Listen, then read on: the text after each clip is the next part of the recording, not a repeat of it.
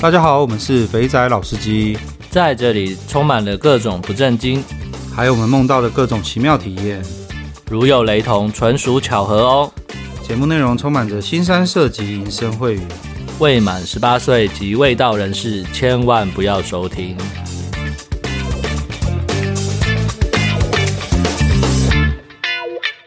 大家好，我们是肥仔老司机，我是老师，我是老鸡。那个嘚飘嘚飘嘚一的飘是周杰伦大大的歌，原谅我不是周杰伦的个粉丝，不知道他居然有这么应景的一首歌啊！代表说你没有看那个那个那叫什么《头文字 D》？不是，我有看，毕竟里面那个日本妹。日本妹的女主角也还可以嘛，但是这这部电影真的太久了。这部片呀，我是没有看啦，可是我，我觉得很耳熟，可是我就是想不起来是谁的歌。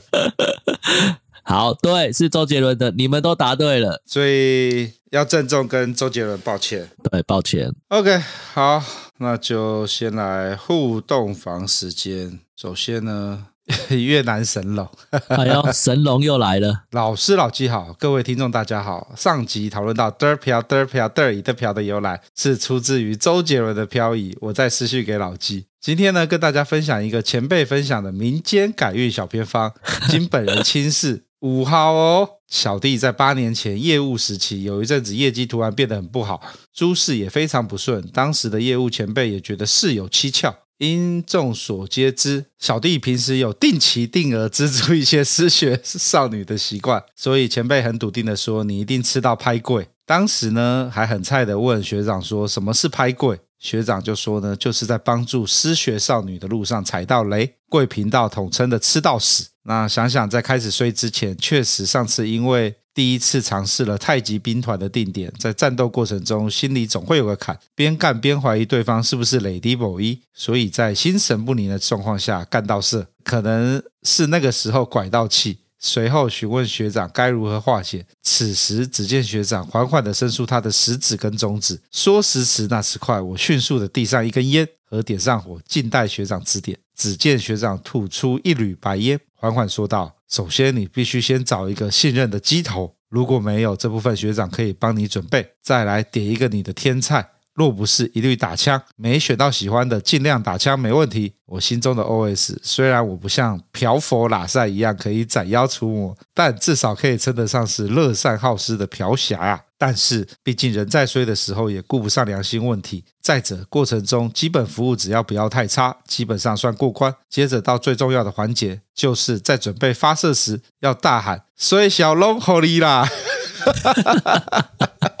发射口令，心口合一，一气呵成。结束后方可改运。刹那间，我就想到我当兵的时候，有听到同梯的弟兄跟我分享过这个方法。想不到事隔多年，又再度耳闻，可见可信度很高。于是结束早会后，利用下午陌生开发的时间，请了机头安排了一位陆籍妹子。到了定点之后，打开房门的那瞬间，Oh my God！吸奶林明珍映入眼帘啊，根本是一模一样样，害我差点就要在门口大喊 “Locally” 啦！我想这就是天选之人了。过程中我已经不在乎什么服务了，光颜值我不在乎他会不会东莞十八招，我只想说大胆妖孽吃老衲一大棒。当整个接济来到尾声，能量条达到临界点时，瞧我动作搭配音效，随即大喝一声“所以小 Locally 啦”，就这样唱。酣淋漓，干不不就这样酣畅淋漓又抓个鬼诶中，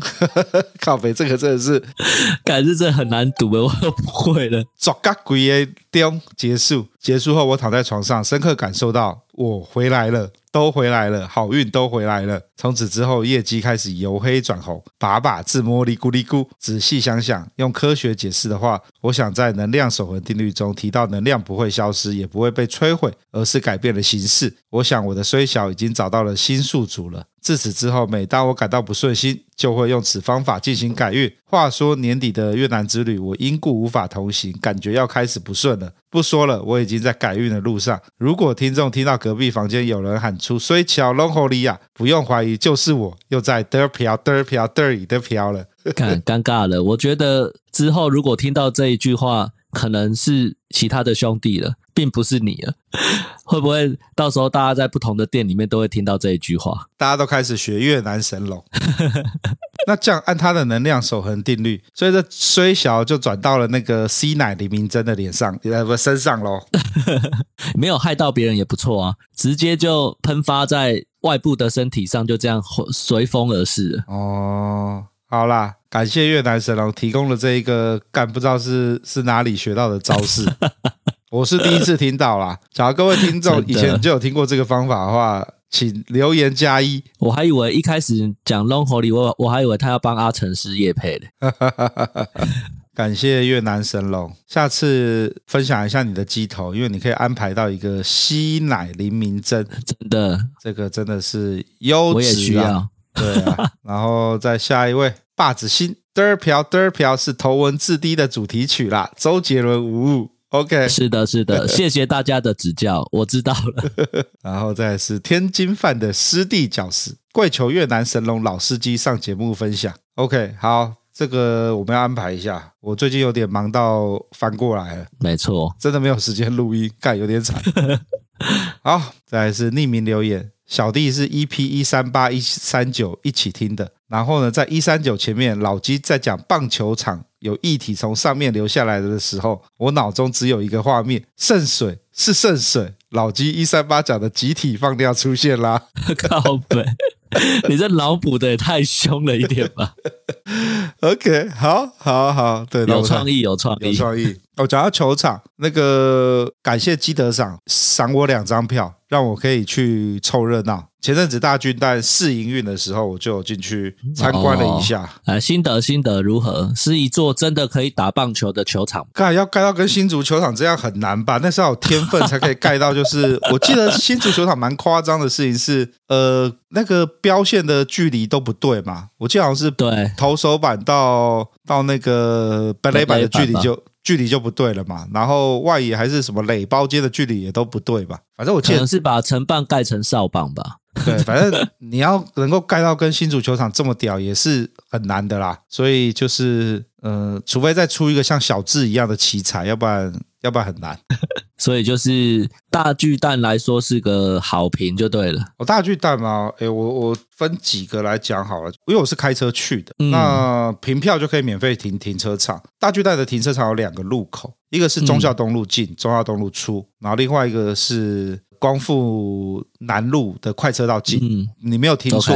确实是在光复南路的快车道上。各位可以去 Google 一下，干这么荒谬的设计，不知道是哪个天兵设计的。然后快车道有个地下道可以下去的感觉。对，你诶你不知道这事哦？我不知道啊，我不好久没有经过那里了。我看那个真的是真的是天才啊！这个是也是矿也是奇才吧？跟小智有拼，他把那个呃停车场的在光复南路上的路口啊设在那个快车道上，然后它的方向是从。呃，市民大道要往那个基隆路那个方向那边下去啊，那所以呢，你开着车从我家啊，不就从松安区，从民安社区那边一路这样开开开开开开，过了市民大道之后，你就会发现内线突然有一个那个路口要往大巨蛋停车场，而且是在快车道，太扯了吧？超扯！这个设计，对对对，而且它重点是它那个快车道的那个那个路其实很很短，要怎么讲？就是因为那一段的光复其实不长。所以呢，他在那个短短那一条要设进去跟出来，所以导致呢，只要车一多的话，一定会回堵，塞的整个市民大道都是。我猜啊，就是真的要试营运的时候，应该有一些人觉得不对，那个那个路口应该不能用，所以他没有开放那个路口给大家停车。我那个如果到时候真的开放有比赛的话，绝对是塞到天昏地暗。然后出口呢，也是在同个快车道上，就是一边下去，另外一边上来，上来呢就直接是在那个光复的最快车道。我这样讲他有点难理解，反正简单来说呢，就是。你所在市区最大的一条马路上呢，中间的快车道突然就变成了一个停车场的入口跟出口，就是这个样子。我也觉得很有趣的事情是啊，干不是那些那些议员，不管是不管是民进党的、民众党的，还是时代力量的，不是该要打大巨蛋吗？这一个那么大的洞不打。在打那个荧幕太小，干是智障还是北七？这几天我来找时间经过那附近来看看那个实际的状况到底是怎么样。有这么荒谬的事情在开车快车道上开个洞？对，快车道上开个洞，真的是超屌的。那所以他这样子弄，就变成是他的停车场，我看以后就只能够从中华东路进。那其实那一天开车停的人不多嘛，因为他一直宣导大家做大众运输嘛。即使人不多，车子要开进去，从中华东路要转进去，就已经在在在在回堵了。然后、嗯、呃。再加上呢，远雄不是把后面盖商场跟饭店吗？对，那两个还没有开始营业。那饭店跟商场也是共用同一个停车场入口。嗯、我真他妈期待到时候真的开放的时候会发生什么事情？感觉绝对爆炸的啦！你想想那个那个大巨蛋往前一点的那个信义区，那百货公司那么多，每个礼拜六、礼拜天都塞得要死了。这边大巨蛋这边要是再开，跟旁边的那个什么那个那个什么，诶那个园区叫什么？松烟呐？哦，松烟呐。跟松烟弄在一起，哇，那不得了啊！对，反正它基本上就是，呃，我觉得以后停车位是个大问题啊。然后再来就动线，嗯、因为大家都会坐到国父纪念馆站出来。对，球场的入口呢，其实是在，呃，我昨天讲是内野，它的入口其实是在，诶，那个是什么路啊？逸仙路，你知道吗？忠孝东路跟逸仙路，对，在逸仙路这边，比较靠逸仙路这里。那很远，好不好？其实会，大家会从国父纪念馆站走一段路过来。那对啊，我们那天其实人不多，就是那个已经一堆人在那边在在就是在挤了啦。所以我觉得那个之后可能要之后可能要用点心。想办法安排一下动线，要不然我觉得，嗯、呃，其实蛮蛮蛮混乱的嘛，可以这样讲嘛。好了，反正就十二月二号就见真章了。对，那剩下的球场内部那些我都觉得还蛮赞的啦，就是踏进去会有那种哦，干，终于来到日本的感觉吗？日本的感觉，我是没有到过日本的球场啦，我只有去过美国的球场。反正我走进去的感觉就是，哦，干，好爽，终于有一个。看起来很赞的室内球场，再怎么说都至少有一个不用流汗看球的地方。哎、对对对，然后 呃，荧幕的部分你可以听球员的访问啦，就是一开始都被吵说荧幕很小，就实际上你到现场看的时候其实蛮大的。OK，那你不能够跟那个东京巨蛋比啊，东京巨蛋是一整片的那个 LED 墙，对啊，对啊，你不要拿那个懒觉去比鸡腿啦，干我们那个可能懒觉都没办法撑上撑得上死。对，好，好，希望我十二月的亚锦赛有机会到现场体验体验。OK，对，那内部的话，我觉得就都还不错啦。椅子没有想象中的好坐，虽然他一直吹说什么日本工学椅，然后刚刚讲到那个滴渗水有没有？应该会比较不会滴了啦。他那个放饮料的地方还蛮坚固的，希望不要再有人把饮料踢翻了。那要先宣导，我们吃喝不要放在地上，就应该不会有这事发生。对对对，那。内部的话，厕所就不用讲，刚开幕嘛，很干净。然后女厕比男厕多很多，所以算是有为到女性同胞着想。其他部分就是干吹冷气看球有点冷了，然后看到后来有点嘟咕想睡觉。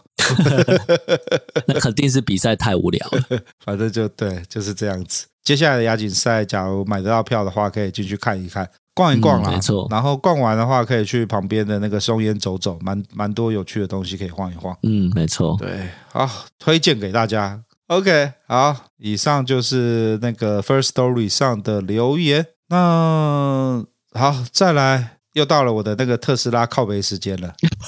又有新的事情了。你的特斯拉怎么觉得多灾多难的感觉？是不是要去一次龙吼里才可以解决这件事情？干，有可能哦。之前各位有听过那个在中和那个不知道是什么挖哥路上面那个特特特修为那个不呃特约板考场，那个花六周只考两片这种精彩的效率。然后收钱也收得很夸张，最后收二十，最后要收二十几万，就是修修那两片，那个真感这么多啊？对啊，真感快。所以你知道吗？收那二十几万之后啊，我的保险刚好呃最近到了嘛，要准备续约了嘛。对，先是被星光直接 reject 不保了，因为 我的保费付不到三万，哎，付三万还是四万吧？他赔我这一套就赔二十万掉。好吧，那不保也是合情合理，合情合理嘛。对，然后。接着呢，感谢基德，因为基德在做这些相关的保险，所以有需要听众可以找基德帮忙。我觉得基德还蛮热心的啦。基德呢就帮我投他他服务的公司，好也被拒保了，直接就拒保，也被拒保，对，直接就被拒保。所以呢，我在网络上看了一圈之后，发现呢，做特斯拉保险的呢的公司越来越少了，现在好像只剩下国泰，然后星光。跟富邦有做，我已经被两间拒三家去。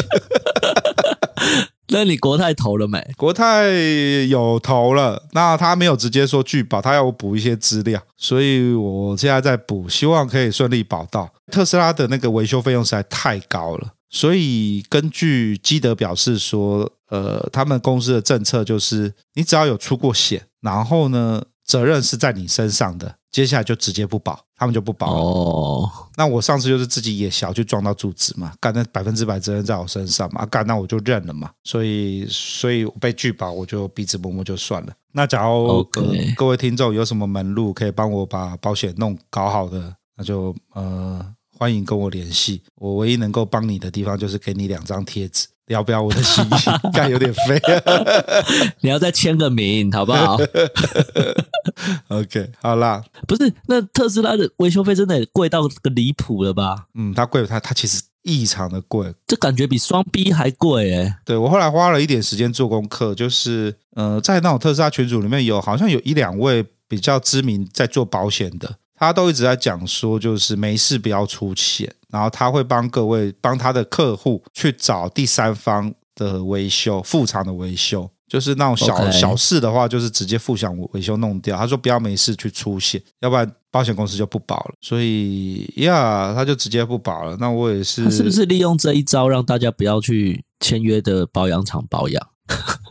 疏解一下，疏解一下他们保养厂的压力，哦，也是哦，不然真的太多车了。对啊，因为他那个第一个，他维修就按时间跳啊。因为我第一次看到报价单，台湾啦，我讲台湾啦，第一次看到台湾的报价单有把工时加上去的，跟卖那个跟卖 跟卖顾问服务的概念是一样跟卖顾问服务对，所以呀，十分的屌，十分的屌，所以他他的维修就是很贵。然后又要修很久，那所以呢，就是还是那个话，除非你跟我一样对特斯拉有有那个充满的爱，有这种这种的你再买，要不然你那个只是当做是一般买比较贵的车子，你可能要再想一下。第一个光保险就会搞死你，真的。对，而且它能保的这几家有两家还是比较贵的。对，而且第再就是我也没有在养保险了，就、哦、对，因为不是有些人就会把有有些人从小就会养保险，尽量不要出险，然后这样一直保，把那个系数降低嘛。啊，干我就是没在干这个事情嘛，他每次跟我说多少我就多少嘛。好啦，就是这样子啦，有点悲哀，所以 我实在很不想要，就是到时候只能保强制险这样子。干其实蛮靠背的，嗯，而且加上碰那个车子，妈维修费用这么高，异常的高，我觉得真的蛮扯的。我其实弄不清楚到底是台湾的特斯拉这样搞，还是还是全特斯拉都这样干。我要找个时间来问一下，问一下我同学。不过你讲那个工时，我是觉得蛮有可能的，真的就是把工时加上去。好啦，所以越讲越没劲。听完这节目之后，应该大家都变特黑了吧？对，就是这样子。好，再来，我们来看看后。好，再来是两个听众投稿，十分感谢这两位弟兄，让我们水了很多时间。这么长就对了，嗯、呃，应该蛮长的吧？老师老金，你们好。这边补充一个港澳资讯，给你们水个时间好了，以后就叫我阿水。感谢阿水，北阿水，谢谢你。上周为了贵节目，飞了港澳实地访查，顺便访友。盖我的节，我们的节目有面子有这么大就，这太盖够了。专程为了我们节目飞港澳，哇，这听了就令人感动。香港的部分呢，刷了两次富士大楼，目标是要找鬼妹。不过第一次爬楼梯实在太累了，所以找个号称是台湾新竹的妹子，但是我觉得是中国妹的姐姐解决了，要价六百港币。那基本上一楼一呢就跟豆干差不多，给你一发，时间最长不会超过三十分钟。六百大概是两千三、两千四，现在是一比四，差不多。我好久没有没有没有换港币了，大概我觉得应该三点多吧，但那就平均算个四好了。这个时间点，我突然好想要了解一下，看看下港币。港币台币会哦，对，一比四点零五，人民币嘞四点四二，哎呦，人民币少这么多了，哦。对啊，真的啊，之前还到四点三八三七的哦。OK，好吧，错过了这个美好的时间去那边爽。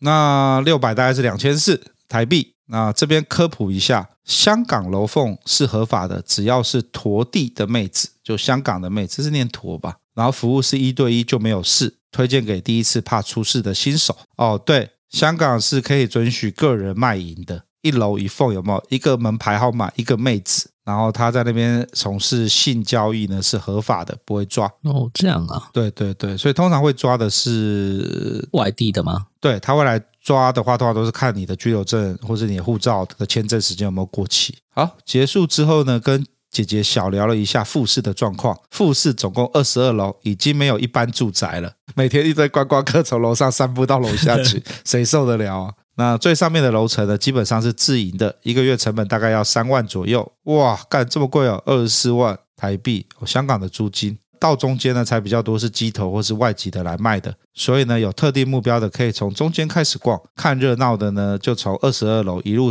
下来就行。第二次呢，我还不放弃，还是要鬼魅。最终发现有四五个，点了个俄罗斯，要价一千港币，解锁成就。这个俄罗斯妹说隔天要去台湾，不知道价格会变多少。富士大厦总结，一般大概价格六百到七百，鬼魅一千，鬼魅就是那个啦，呃，金发妹子，嗯，外籍啊，不能说外籍，就是金发妹，白种人，白种人，嗯嗯嗯嗯嗯，好，这个我好有好好有画面感哦，就是你都要先坐电梯坐到最楼上，然后再一路这样子一楼一楼的往下走。然后一路每间每一间每一间看，每一间每一间看，然后他们会把他们自己的照片会直接贴在门口，有些有贴，有些没贴。然后只是我觉得一楼一凤比较大的问题就是那个房间的品质很差，因为它就是香港那种很小很小的房间，厕所跟床其实都靠很近，所以有点。有点不大干，不大舒服啦。嗯哼，是没去过，但听你这样讲，我都觉得好累。对，不过蛮有趣的，就探，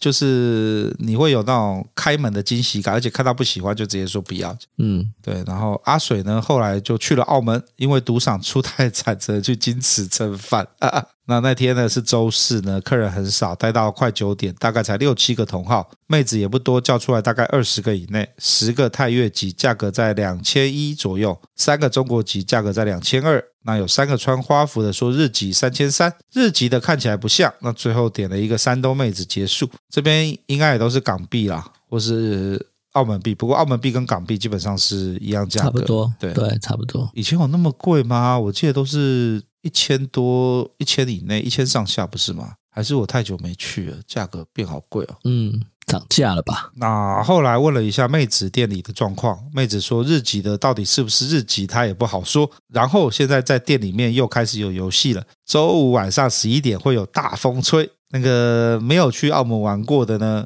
那个游戏呢？假如我没有猜错的话呢，就是呢，大家一起坐在那个沙发椅上面呢，时间到就会妹子出来呢，坐在你身上，舔舔你的奶头啊，摸摸你的懒趴啊，然后摇一摇啊，坐在你身上摇一摇啊，对对对，然后 B 就会换到隔壁去了，就跟那个 speed dating 一样，然后你就这样一直一直换，一直换，一直换，你就可以没错，趁机。感受一下妹子，对，在你选择之前，就先可以有一个短短的触碰，来决定你要不要选择她。对，好，不过现在澳门也真的涨太多了。疫情前呢，金池大概在一千六，现在都涨到两千二。赌场百家乐最小注也涨到五百，实在跟不上这个涨幅，只能在金池多吃点东西补回来。以上，好，感谢阿水哦。百家乐最小注也跳到五百了，对啊，好贵哦。对啊。好吧，可能过不久越南的赌场就要起来了哦。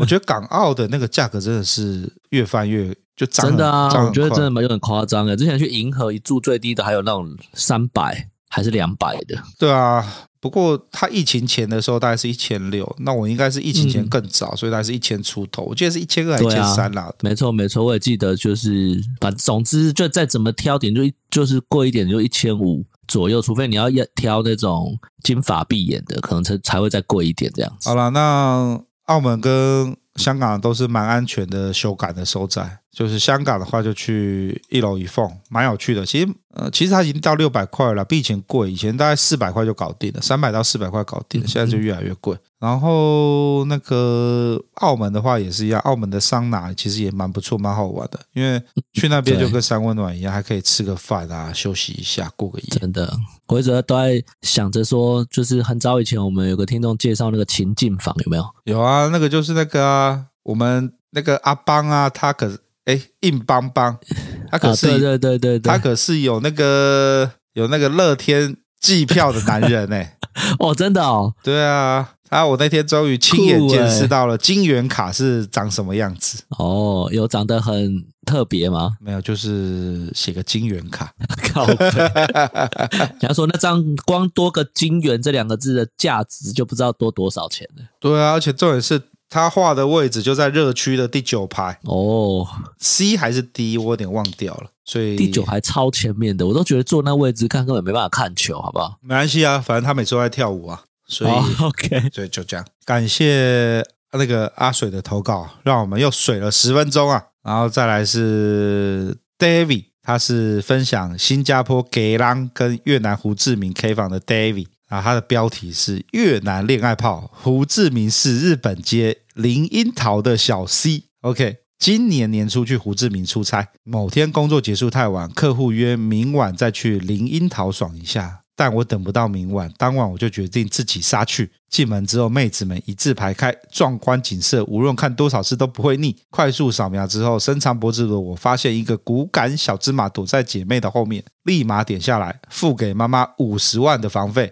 接着直奔楼上按摩房，准备开箱验货。脸天然无疹，奶柔软 C 杯，腰。纤细蛮腰，臀圆润翘臀，腿笔直修长，甚是满意。这个妹子我们就叫她小 C 吧。残废澡环节遇到点小状况，没有冷水，只剩热水，而且超级烫的那种。老二差点被烫熟，小 C 连忙道歉。我也展现了台湾男人的绅士风度，不责怪他。嗯，我上了大床，趴着让小 C 开始按摩，纤细的身体拥有强劲的力道，按得十分舒爽。从肩颈到背部走完之后，小 C 在我耳边。细语要不要蹦蹦？哎呦，此时此刻当然是跟了。于是大他两百万，两百万好像是公定价。我假如没记错的话，各位可以去听一下那个劳伦斯那集，我们后面有讲这个，就是大概的价格。那小 C 自己冷水冲洗一下，上了大床开始接吻。从上了大床，从接吻开始到五套吹，不喊停就是一直吹，躺着吹、站着吹都配合。那个，我请小 C 换个姿势，让我用手让我用手把玩一下小包包，无毛无味就是赞。感觉手指湿漉漉的时候呢，示意上套蹦蹦。那个小 C 短浅易湿，包覆感强。几个姿势后呢，色感到了就无需恋战。Long Holy 啦，结束这回合。等一下，干你们是那个吗？你是越南神龙吗？你们是同一个人吗？怎么会？对，怎么会都是一样的东西呢？结束后跟小 C 说，明天我还会跟朋友来，如果你在的话就点你。小 C 礼貌性的微笑答应。时间来到第二晚，我又再点他。一进房我就直接说不用按摩了，我要蹦蹦。然后嘴唇跟舌头就纠缠在一起。这次呢，墙壁，这次房间的墙壁跟天花板都有大镜子。于是就尝试更多姿势来欣赏小 C 的卖力，还是一样那么一丝，还是一样那么配合。放声吟叫中，再次射给他。你这次怎么没有喊 local 里？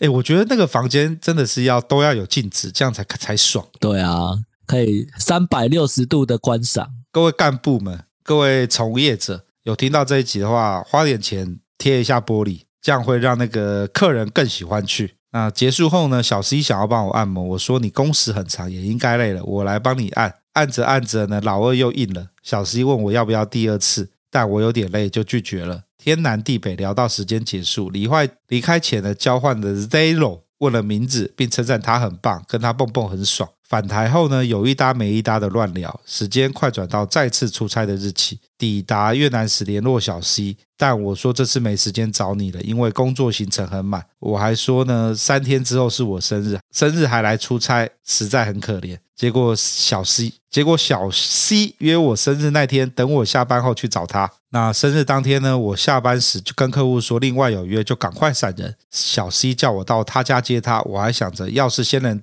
跳该怎么绕跑。结果原来是小 C 当天没上班，他带我去范五老街的酒吧帮我过生日。那因为隔天就要返台了，我也不想喝太多，待太晚。那于是我就跟小 C 说要回去酒店休息了。那小 C 呢，帮我叫了计程车，然后自己也跟了上来。到了酒店门口，小 C 呢要跟我一起回酒店。我想说，今天就干脆当做包夜，生日庆祝就对了啦。那个 都已经送上门了，焉有不吃之道理？常规价呢，樱桃妹子打一炮两百五十万，包夜可能会有点贵，但是呢，生日呢有个不错的妹子包夜，想想该花就花，于是呢，在 Seven Eleven 买个炮子，回到酒店就开始疯狂打炮模式，打完炮冲个澡，再继续打炮，索性裸睡到早上。隔天返台班机在下午，早起晨炮后呢，时间都到中午，小 C 没有要钱，也没有要走的意思，我便提议一起吃个午餐吧。吃饭过程我心想，给钱会不会伤害到人家？但打炮不付钱又好像说不过去，毕竟整晚陪我。想来想去，吃完饭之后就带他去迪奥专柜买了一个口红送他，于是花了一千多台币就把人家困柜迷的我抱着奇怪的心情返台。返台后某天，小 C 发 Zeo 给我说他出车祸。我想说这套路该来的就是啊，要来了。看来 David 是很常很懂这些套基本套路的哦。真的，老司机就是不一样，应该是要来要钱的了。结果呢，小 C 开视讯给我看，他人真的在医院，而且左脚掌开完刀了。一时心软，就办签证、买机票，排个三天特休出发。那时候办签证还很麻烦。到越南已经过了一个多月，小 C 已经出院，但走路还是会掰咖。坐 Grab 去他家接他，然后去吃个日料。过程中，小 C 跟我说，没想到我真的来看他，是很惊讶又很感动。回到酒店的之后，我想说都掰咖了，应该也没戏，于是就打算洗完澡，然后亲亲泡泡，睡睡就好。没想到亲着亲着，小 C 又开始湿漉漉，又说我很久没做了，我这样摸很敏感，现在很想要。那这种自然发生的泡呢，最容易不小心无套插入。打泡过程中只能够扶着他的左脚慢慢变换体位，也不能太激烈。感觉算是的解成就，是不是？对。不过呢，因为是无套，老二跟肉壁的直接摩擦实在是很爽，欲罢不能。这三天呢，每天都在无套打炮，小 C 还是那么配合。那小嘴该吹的就吹，双腿该开的就开，包包该撕的就撕。不过呢，避免产生复杂的状况，理性告诉我，我还是射外面就好了。返台前一天，小 C 还是没有开口跟我要钱，那么依旧就送他礼物。带他去他最爱的迪欧专柜，让他挑选。那小 C 呢，只选了一个粉饼。这次他陪我三天，于是就让他再多买几个。那最后在迪欧花了台币一万多块。晚餐，小 C 提议要去吃螃蟹、生蚝、海鲜餐。靠背，这个根本就是 司马昭之心，路人皆知啊。对啊，先补一补再来就对了。在越南吃海鲜真的便宜又大碗。正当要付钱的时候呢，小 C 坚持他要请客，我无法拒绝，只好让他付。晚上再用肉体好好的感谢他陪我吃饭，直到隔天返台。如同大家说的，在越南不管是 K 房或快餐，玩法就是大同小异，也许每间尺度有所不同。刚开始很好奇，现在资讯很发达，时间久了大家都知道玩法。不过这次对我来说是很特别的经验，所以分享出来。算一算，这次三天扣掉吃饭、机票、住宿，这次的花费只有送礼的费用，然后五套打炮，真是走机运了。靠背。好，那现在呢？越南小 C 的故事还在进行中，这个关系会维持多久，我也不知道。人生能打炮的时间其实不长，有炮能打，只需打，莫待无莫待无妹打手枪。那这中间呢，我也跑去菲律宾的天使城认识一个冰面，也叫小 C。那于是就开出了另一个支线。现在呢是两个小 C 同时进行中，祝两位都有好机遇，遇到好妹子。真的很屌哎！那代表他的那个手腕很高明啊，而且特别他又附了一些照片，确实是清纯啊。这位 David。他原本我是想说他的这好像是上周还是上上周传的，然后因为我们急稿，所以我就留到这周念，就没想到今天他又发了讯息来了。上周五六日去越南快闪，理论理所当然的找越南小 C 来陪了，三天陪好陪满，直到送机，还买了宵夜螃蟹亲自下厨，顺便把螃蟹剥干净，实在很会照顾人。这根本就是个炫耀啊！真的，而且还把照片附上来，有图为证，我们都不得不得不相信了。对，好啦，祝你五运昌荣，然后这祝什么都不对。好啦，开开心心玩，然后开开心心的回家。有有炮就赶快打。对对对，大家都是用心交陪啦。真的真的，对，我们是抱着交朋友的心态，并不是为了想要，只是想要打一炮。真的就。就是对，就是这样子，就是大家呃出去玩，就是把妹子当朋友，好好的交陪，你自然而然就会有很多不一样的 bonus。嗯，没错。OK，好，那以上就是本周的互动房时间哦，然后再来就是最近有一些有弟兄那个反馈，希望就是把群主的一些那个叫做什么功能关起来，像是可以看得到呃群主里面有哪些人要关起来，因为我大概有收到了，陆陆续续有两三个。两三个人都是说，哎，我发现我看那个 login 的人，既然有我我的某某某厂商啊，或是谁啊，有的没有的一堆。然后世界这么小吗？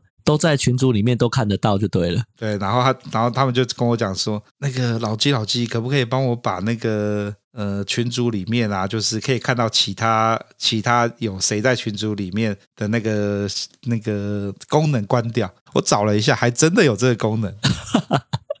我想说，这不就是一个增加大家互动、培养大家共同情感的好机会嘛？我们有认识一个人就一直这样干啊。呃，对，然后 靠北对，然后比较有趣的是，我一关起来之后，我才发现以前呢、啊，不是只要我们礼拜一有开群组的时候，就会有一堆人一直就是呃。登录，然后就有谁加入谁加入谁加入谁加入。对对对，现在已经没有这个谁加入了，因为我把它关掉了，所以你看不到有谁加入了。哦，是这样哦。对对对对，难怪是上礼拜吗？还是这礼拜？这礼拜开，就是上对这礼拜开的时候，我想说，哎，是不是加入人怎么那么少？怎么只有最后一个有一个什么，就那个共笔跟机器人那个东西？对，但是都没有看到谁加入，想说，哦，那可能。就是这礼拜加入的比较少，好，原来是因为关掉这功能，它就不会再显示了，就对。对对对，所以这礼拜也是一样，每次开放都大概一两百人加入了，哦、所以呀，可是我我我怎么没有感觉我们的那个收听量有每个礼拜增加一两百人？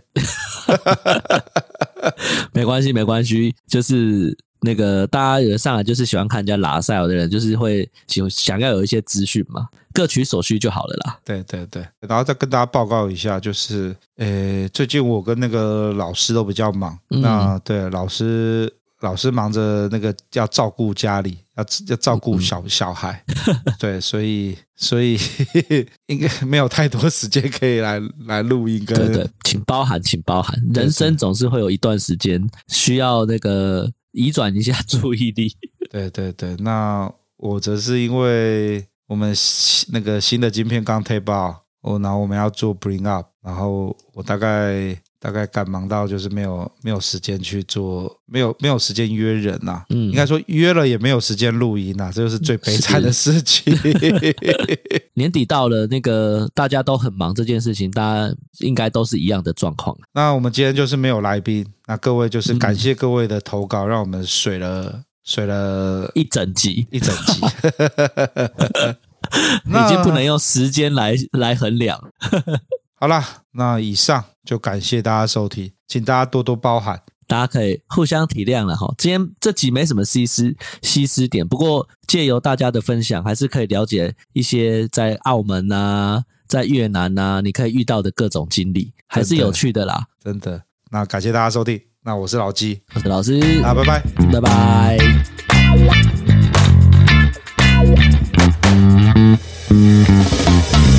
拜